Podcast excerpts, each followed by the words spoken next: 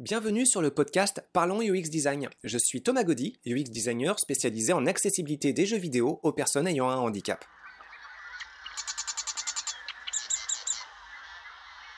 Salut tout le monde pour l'écoute du troisième podcast avec euh, Aram, Aram Tab, à propos des décisions éthiques et morales en tant que game designer dans l'industrie du jeu vidéo. Alors pour rappel, Aram est game designer, economic game designer à Behavior Interactive à Montréal et on s'était rencontrés à l'occasion d'une session d'enseignement en UX design à l'ISART Digital à Montréal aussi.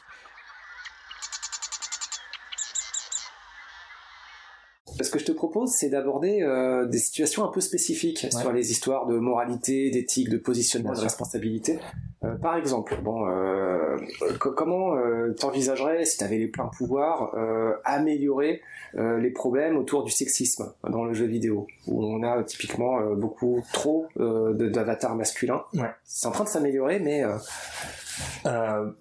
Bah, c'est bête, mais moi, si jamais, genre, je, si, je, développe mon jeu, il y aura, pas de problème de sexisme juste parce que moi, j'ai pas cette vision-là euh, de la création de manière générale.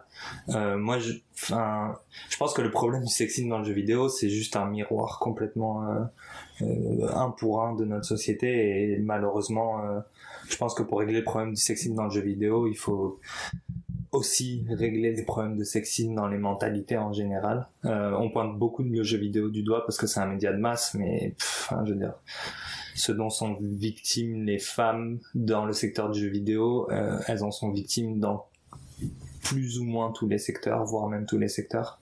Et c'est ça qui me rend triste. Après, si le jeu vidéo peut se faire porte-parole d'un changement là-dessus, oui, bien sûr. Ce serait bien.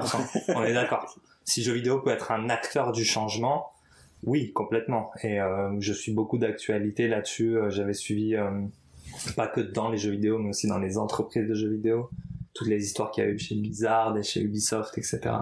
Euh, puis je pense que quand même il y a, y, y a des choses qui sont faites. Est-ce que c'est les meilleures choses? Je sais pas, mais il y a des choses qui sont faites. Et la meilleure manière de régler la question, moi j'en ai pas. Je sais juste que si un jour je, je arrive sur une production qui a des éléments de ce type-là, notamment, moi ça m'insupporte, les avatars féminins hyper sexualisés. Hum, c'est non pour moi. Je pourrais pas cautionner. Il y a certaines choses qui sont une limite en tant que développeur. Je préfère travailler dans un restaurant euh, à être serveur plutôt que de travailler sur une production qui hypersexualise les femmes et qui en fait des euh, des des, euh, je leur trouve des faire valoir. Ah oui. c'est tout. Et puis euh, il y a d'autres médias qui donnent un peu l'exemple là-dessus. Je pense euh, aux studios, aux productions de Miyazaki, euh, le père. c'est systématiquement des jeunes filles mm. ou jeunes femmes. Mm. Euh, et puis, euh, bah, c'est pas, elles sont pas sexualisées là-dedans. Euh, elles ont plein de caractères différents. T'as toujours des points communs, mais c'est systématiquement des héroïnes pour, sur la durée, réussir à mettre des modèles. Ouais. Elles sont toutes admirables en fait. bah, c'est marrant que tu cites Miyazaki parce que moi c'était mes dessins animés d'enfance. C'est pour ça que je dis que pour moi c'est, moi je regarde toutes ces histoires de sexisme d'un œil écarquillé. Où j'ai du mal à comprendre qu'on en arrive là en fait parce que moi j'ai j'ai été élevé par une femme quasiment exclusivement et j'ai grandi dans un univers où les choses auxquelles j'étais exposé ne ne répandaient pas cette image-là en fait et j'ai vraiment du mal avec ça. Bah, euh, on va dire que tu as eu de la chance. J'ai eu de la chance bien sûr. Ah mais ça je 100%, j'en suis bien bien conscient tous les jours. Mais euh, ouais, la question du sexisme dans le jeu vidéo et la question de la représentation de la femme dans le jeu vidéo. Ça, il faut, il faudrait. Euh, je pense que ce dont on manque, c'est des, des, des vrais cercles de réflexion dans l'industrie du jeu vidéo. Il y en a, mais ils sont encore une fois complètement invisibles. Euh, je pense qu'on manque de d'acteurs influents sur la manière dont les jeux sont faits et sur ce qui devrait euh, ce, ce, ce vers quoi on devrait tendre ou pas dans le jeu vidéo je te propose deux autres thématiques encore concrètes, euh, vu qu'on était vraiment à un plus haut niveau de réflexion sur euh, l'impuissance finalement des décideurs du fait de tout plein de facteurs. par exemple, sur des problèmes de racisme aussi, mmh. où plus généralement de délit de sale gueule où le héros il va être souvent blanc, beau, musculeux, et puis en face on va mettre des mutants difformes ou des gens qui peuvent avoir quelque chose physique, qui, mais qui peut tout à fait se retrouver dans la société. voilà, sauf qu'on va faire une association moche égale à abattre. On retrouve un peu dans Tolkien aussi. tout à fait. Mais il y a une histoire un peu plus complexe dans ces Tolkien, ouais, ça c'est vite résumé, mais. ouais. Non, non, mais je vois ce que tu veux dire. Je vois, je vois tout à fait ce que tu Ben, moi, il y a quelque chose. Moi, je pense que on peut pas reprocher. En fait, on peut pas, on peut pas reprocher d'un bloc aux, aux, compagnies qui visent un certain public d'essayer de représenter ce public-là dans leur production parce qu'ils veulent faire de l'argent. Par contre, ce qu'on peut leur reprocher, c'est de ne pas risquer une alternative. C'est-à-dire, on peut leur reprocher, on peut leur dire, bah oui, ok, ça, ça marche très bien, vous faites de l'argent, soit, mais à un moment donné, vous faites partie d'une société qui évolue et qui essaie de faire évoluer les choses. Est-ce que vous voudriez pas tenter une alternative? Parce que ça change rien là. Enfin, je veux dire, le, le, je pense qu'aujourd'hui, les joueurs sont capables de s'adapter à des setups scénaristiques et d'avatar et de, mise en forme très différentes. L'industrie du jeu indépendant l'a montré des, centaines, des centaines de fois. Euh, on, peut essayer de faire changer les choses. C'est pour ça, je pense, euh, peut-être qu'on en avait parlé en cours, désolé s'il y a une redite, euh, tu sais, pour la sortie euh, des jeux Rage et Rage 2, les jeux post-apocalyptiques de shooter, voilà, bon, une partie des méchants avait un bec de lièvre. Hmm. Et puis, tu avais un joueur qui disait, hey, salut, je suis fan de votre jeu, mais il se trouve que moi aussi j'ai un bec de lièvre et je trouve que l'association, elle est douloureuse à apporter, j'en ai souffert. Hmm. Et il y a eu une petite réaction des développeurs qui disaient, waouh, on n'y avait pas réfléchi, mais t'as tout à fait raison et ça on le fera plus jamais. Donc il y a une forme d'excuse publique en fait. Euh, bon, c'était déjà sorti, mais quelque part pour les jeux à venir, mm. j'ai pas surveillé, j'ai pas joué au Rage en fait, euh, mais euh, voilà, il y a en tout cas une prise de conscience et puis un positionnement. Mais c'est très bien, mais c'est ça qu'il faut. Mm. Encore une fois, c'est pour moi, il faut, il faut pas censurer la création. Il faut prendre ses responsabilités par rapport à la création. On va, ça arrive à tout le monde de faire des, des, des faux pas par rapport à des choses dont ils n'ont pas forcément conscience. Euh, notamment le fait que, bah oui, il y a des gens, euh, c'est bête à dire, hein, mais il y a des gens qui dans la vraie vie ont un bec de lièvre et toi tu trouves que ça fait juste bien sur tes amis parce que ça leur donne un visage euh, un petit peu menaçant. Mais non, il y a des gens qui vivent avec et c'est pas très drôle pour eux, c'est déjà difficile. Le fait qu'ils prennent position, c'est super. Ça montre que ils ont du recul par rapport à ce qu'ils créent et ça montre que ils sont prêts à écouter et à intégrer ce qu'on leur dit dans leur processus créatif. Et ça devrait être comme ça tout le temps. Tout le temps, juste, en fait. Ça devrait être, ah bah oui, dans mon jeu, j'ai fait ça.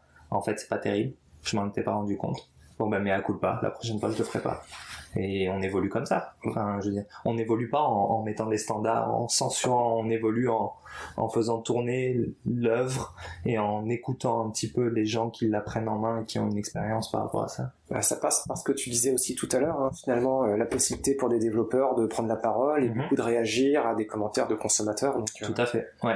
Moi, je, je pense notamment à euh, euh, Sacrifice Hellblade, je sais pas si tu connais. oh, bah, j'ai joué un ah, bon. en fait. Bah, justement, euh, fantastique le processus de design de l'avatar et euh, le soin qu'ils ont apporté pour euh, le petit documentaire fourni avec le jeu. très vraiment fantastique. Même s'il y a un côté un peu publicitaire, mais évidemment, c'est bien qu'il l'ait mis quand même. Bah, je pense que c'est, ça fait partie de ces jeux qui ont une démarche un petit peu différente. Puis moi, il y a une vidéo qui m'a vraiment beaucoup touché, c'est la vidéo qu'ils ont fait où ils montraient les c'était un petit montage avec les commentaires des joueurs qui étaient touchés par les mêmes problématiques que l'héroïne dans le jeu, qui disaient ah, merci enfin enfin un jeu où, où j'ai l'impression que les gens ont créé quelque chose qui me comprend et dans lequel je peux me retrouver et qui peut m'aider à, surpasser ces, ces ces problèmes-là que je peux avoir. Pour, ceux qui connaissent pas Hellblade, en fait, c'est euh, un jeu qui se passe dans un univers euh, viking onirique. Euh, on va visiter une espèce d'enfer scandinave avec le côté un peu atypique où l'héroïne a plusieurs symptômes analogues à ceux que, peut, que peuvent ressentir des personnes avec un diagnostic de de psycho comment on dit psychotique en fait euh, des personnes psychotiques mm. et donc euh, au niveau euh, bah, de voix qu'on peut entendre, d'effets d'hallucination, de perte de, de, la réalité. Il y a beaucoup beaucoup d'éléments comme ça qui sont distillés dans le jeu et qui ont été ajustés en prenant en compte des témoignages d'experts en, en, neurologie il y a un expert qui parle là-dedans, je sais plus, c'est un expert en neurologie ou un. Ouais, ils ont eu des consultants, en tout cas des, des experts du, du domaine de, des, des psychoses, euh, plusieurs même, je pense. Et c'est ça qui en fait un jeu unique, c'est qu'ils ont pas juste. Encore une fois, ils ont pas juste mis une héroïne qui est psychotique parce que c'était cool. Ils se sont dit non, non, on veut avoir une héroïne psychotique parce qu'on trouve ça intéressant. Je pense notamment juste en termes de gameplay de mettre ces illusions qui viennent te frapper, puis finalement il y en a pas, ça crée une ambiance, mais ils ont dit nous on veut le faire bien, donc on va inviter des experts pour nous guider et pour nous dire ça, non, ça, oui, pourquoi pas, ça, vous prenez une marge, mais ça peut être acceptable. Et c'est en ça que leur démarche est, intéressante. C'est euh, le documentaire qui est fourni avec, comme il est euh, en faveur de la boîte, j'aimerais avoir un, docu un peu plus euh, un peu plus neutre pour faire plus la part des choses entre les commentaires qui ont été retenus mm. et ceux qui ont été ignorés. Mais l'effort est vraiment fantastique, c'est c'est bien bah, c'est une bonne chose qu'il y ait des jeux comme ça qui existent. Et, lui, pour le coup, il a eu une, vraie exposition. Tu parlais de Game for Change, lui, il a eu, il a eu un award et, il a eu beaucoup de joueurs surtout. C'est un jeu dont on a beaucoup entendu parler. Et ça, c'est, je, trouve c'est c'est une bonne chose. Mais c'est aussi parce que c'est un jeu qui a un degré de polish absolument incroyable. comme, euh, comme il est cruel avec son héroïne aussi, c'était Elle en prend vraiment plein la tête, c'est dur. Ouais, mais c'est un jeu qui est très intense quand il joue. Enfin, moi, c'était une expérience, j'ai eu du mal à traverser. Euh, vraiment beaucoup beaucoup de mal à traverser. Mais par contre, c'est voilà, comme je disais, c'est un jeu avec un degré de polish, de qualité absolument incroyable. Donc, euh... un dernier point sur lequel je te propose de discuter pour clôturer l'entrevue, et il est large, hein, celui-là, c'est euh, le positionnement par rapport aux questions de handicap. Ça peut être très très large, ça peut partir dans plein de directions. Mais euh, de façon générale, euh, comment tu te poses toi des questions sur ta responsabilité par rapport au handicap, que ça soit la représentation de personnages avec des handicaps dans le jeu, donc côté virtuel, ou côté réel pour les joueurs ah, C'est marrant que tu, tu, parles de ça parce que à la suite de des cours que j'ai eu avec toi, Isaac, parce que on en parlait, il y a des choses dont on n'a pas forcément conscience.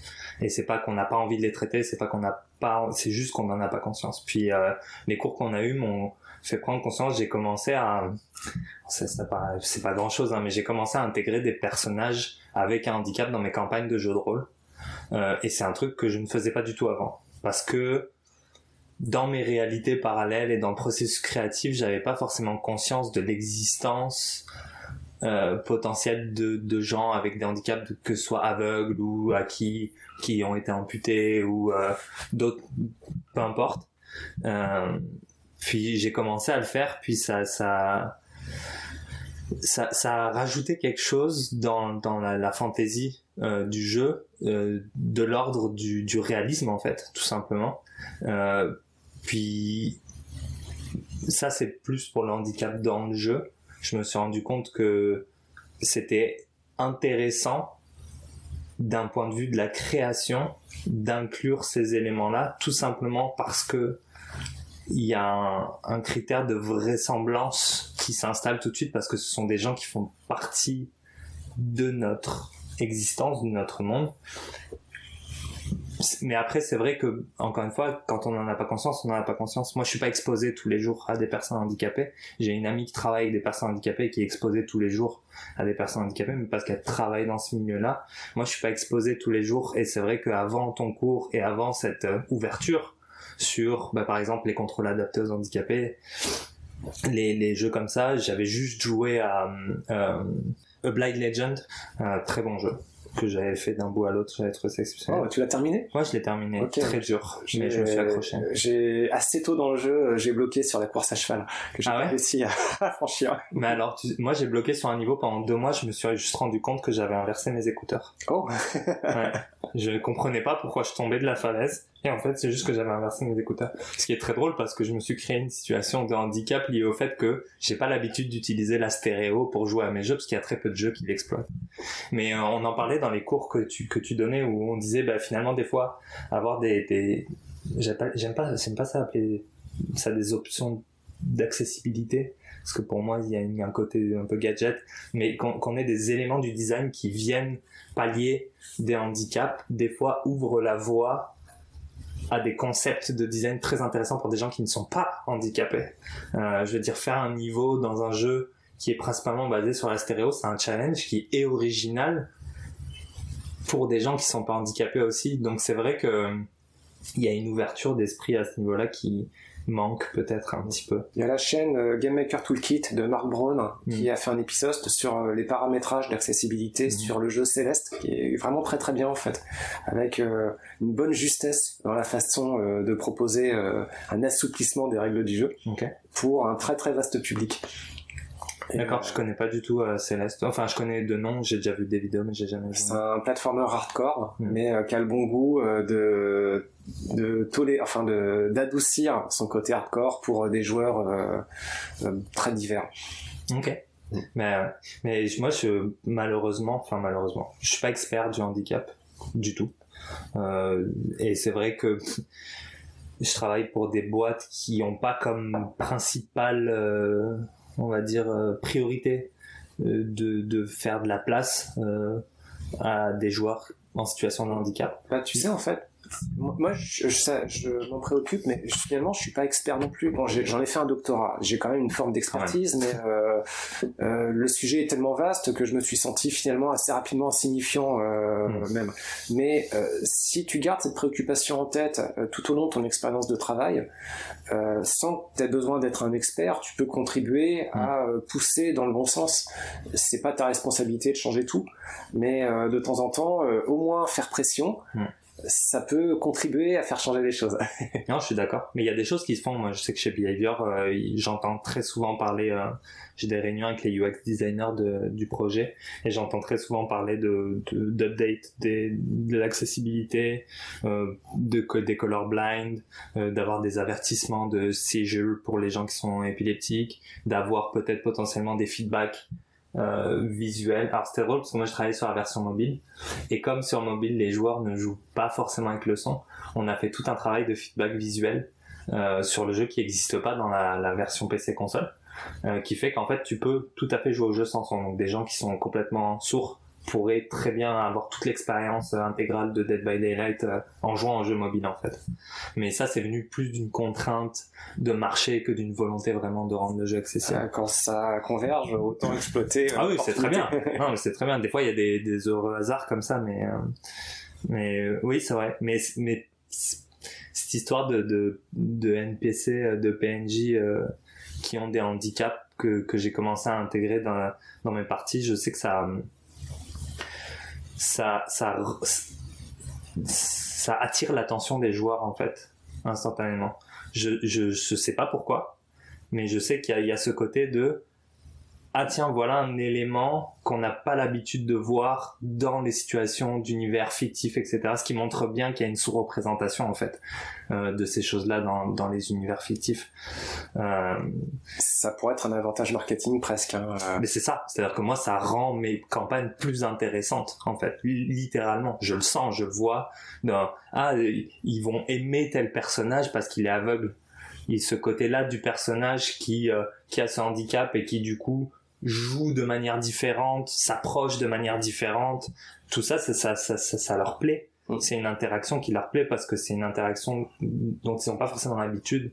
Euh, alors je sais pas après en termes de morale si c'est euh, une bonne chose d'utiliser le handicap comme un argument de, euh, de vente, on va dire, ou comme point d'intérêt. Je pense qu'il y a plein, plein de façons. Euh, à mon avis, c'est plus efficace si, euh, oui, c'est utilisé comme argument de vente, hmm. mais avec derrière quelque chose qui soit respectueux. Ah, c'est complet. Oui, c'est ça. Moi, c'est-à-dire que moi, j'ai fait des, euh, avant d'intégrer le premier personnage que j'ai intégré, donc qui était aveugle, je voulais le jouer. Vraiment, parce que moi, j'incarne mes personnages quand je joue. Mais je voulais pas le caricaturer. Et du coup, j'ai vraiment fait des recherches sur comment j'ai été voir des, des, recherches ou des vidéos sur comment les gens qui sont aveugles bougent, se déplacent, regardent ou ne regardent pas quelque chose parce que c'est pas parce qu'ils sont aveugles qu'ils n'ont pas un intérêt pour ce qui se passe autour d'eux. Euh, comment ils vont euh, comment ils vont s'adapter à leur environnement parce que mon personnage en l'occurrence il est aveugle de naissance. C'est pas pareil d'être aveugle de naissance et d'être devenu aveugle à la suite d'un accident ou d'une maladie. Donc c'était quoi la différence entre les deux? Je voulais pas le singer en fait. Je voulais pas le singer parce que pour moi c'est euh, c'est là que l'irrespect euh, intervient un petit peu, c'est quand tu te mets à faire des choses caricaturales. Mais ça, c'est valable pas que pour les handicaps. Bah, finalement, c'est un peu la démarche qu'ils ont eu dans cette équipe euh, qui a fait Hellblade, euh, Ninja Theory, c'était eux. Team Ninja, ouais. Team Ninja, ouais. Et bah donc c'est d'interviewer, de demander directement l'avis des concernés. Mhm. ouais. Puis encore une fois, c'est pour moi c'est c'est ok de pas le faire, mais par contre, une fois que les gens viennent te voir pour te dire, c'est là, euh, c'est un peu une caricature, faut pouvoir prendre sa responsabilité. Mm. Pour moi, c'est le plus important. Face à la création, on censure pas, on discute. On discute et on fait évoluer les choses. Parce que si tu censures, tu vas bloquer quelqu'un qui potentiellement pourrait faire les choses de la bonne manière. Alors que si tu discutes, il fait de la bonne manière, très bien, bravo. Il fait de la mauvaise manière, ben on en discute et on améliore. Et euh, c'est le problème que j'ai actuellement autour de, bah, les, tous les sujets que tu mentionnes là qui font débat, pas trop le handicap malheureusement, mais le sexisme et le racisme et la représentation dans le jeu vidéo. Il y a beaucoup trop de censure, je trouve, autour de ça. Et je pense pas que ce soit une bonne chose, parce que ça ferme la discussion complètement sur ces sujets-là. et puis ça écarte du paysage, et quelque part, euh, cette censure, c'est un positionnement par euh, l'effacement, enfin. Donc c'est assez radical et, mm. et dur. ouais. Oui, puis ça permet pas aux gens de s'exprimer parce qu'on fait pas changer les mentalités en disant aux gens de se taire. On fait changer les mentalités en, ouvrant la discussion. Enfin, en tout cas pour moi. Je sais pas si. Je pense qu'il y a des gens qui seraient pas d'accord avec ça, mais. Moi, je suis assez d'accord avec ton point de vue. ouais, ça fait plaisir. Est-ce qu'il y a une dernière chose que tu aimerais ajouter pour euh, cet entretien? Le sujet est vaste, hein, donc on peut pas le clôturer, mais euh, tu as déjà donné un, point de vue et puis euh, un positionnement aussi, c'est très bien. Euh, une chose qui est intéressante, c'est que je sais qu'avec d'autres économies game designers, parce qu'on a cette spécialité-là de créer des modèles économiques dans les jeux, on a une volonté de de créer une sorte de, j'allais dire un syndicat, mais plutôt une comme une coalition d'éco-designers qui prendrait la parole justement sur ces thématiques de monétisation. Euh, puis, je sais que si jamais il y a des gens qui écoutent ce podcast et qui sont dans le milieu du jeu vidéo, qui se posent ces questions de morale là aussi, euh, ils sont les bienvenus. Euh, à la table de, de, discussion parce que je pense que plus on sera autour de cette table à, à discuter de ces questions-là, plus notre parole aura de, de la portée et de l'impact. Euh, et je pense que la responsabilité des créateurs, pour en finir sur cette question-là, elle n'est pas de faire les choses bien, elle est de toujours mener une réflexion en avant sur les choses qu'on fait. Et je pense que ça, ça passe par la discussion. Quand je disais on n'a pas assez de cercles de discussion influents dans le jeu vidéo, pour moi, ça fait partie de, de cette démarche. Bah, merci beaucoup, Aram. Avec plaisir. Et on se retrouve la semaine prochaine pour l'écoute de prochains sujets en UX Design. Salut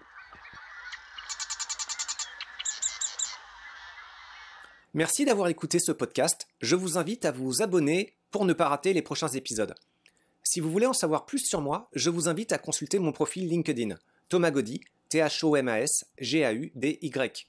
Si vous souhaitez de l'accompagnement pour implémenter ces notions et ces outils dans vos équipes et vos projets, vous pouvez faire appel à mes services de consultant en UX Design. Il vous suffit de me contacter via mon profil LinkedIn. Au plaisir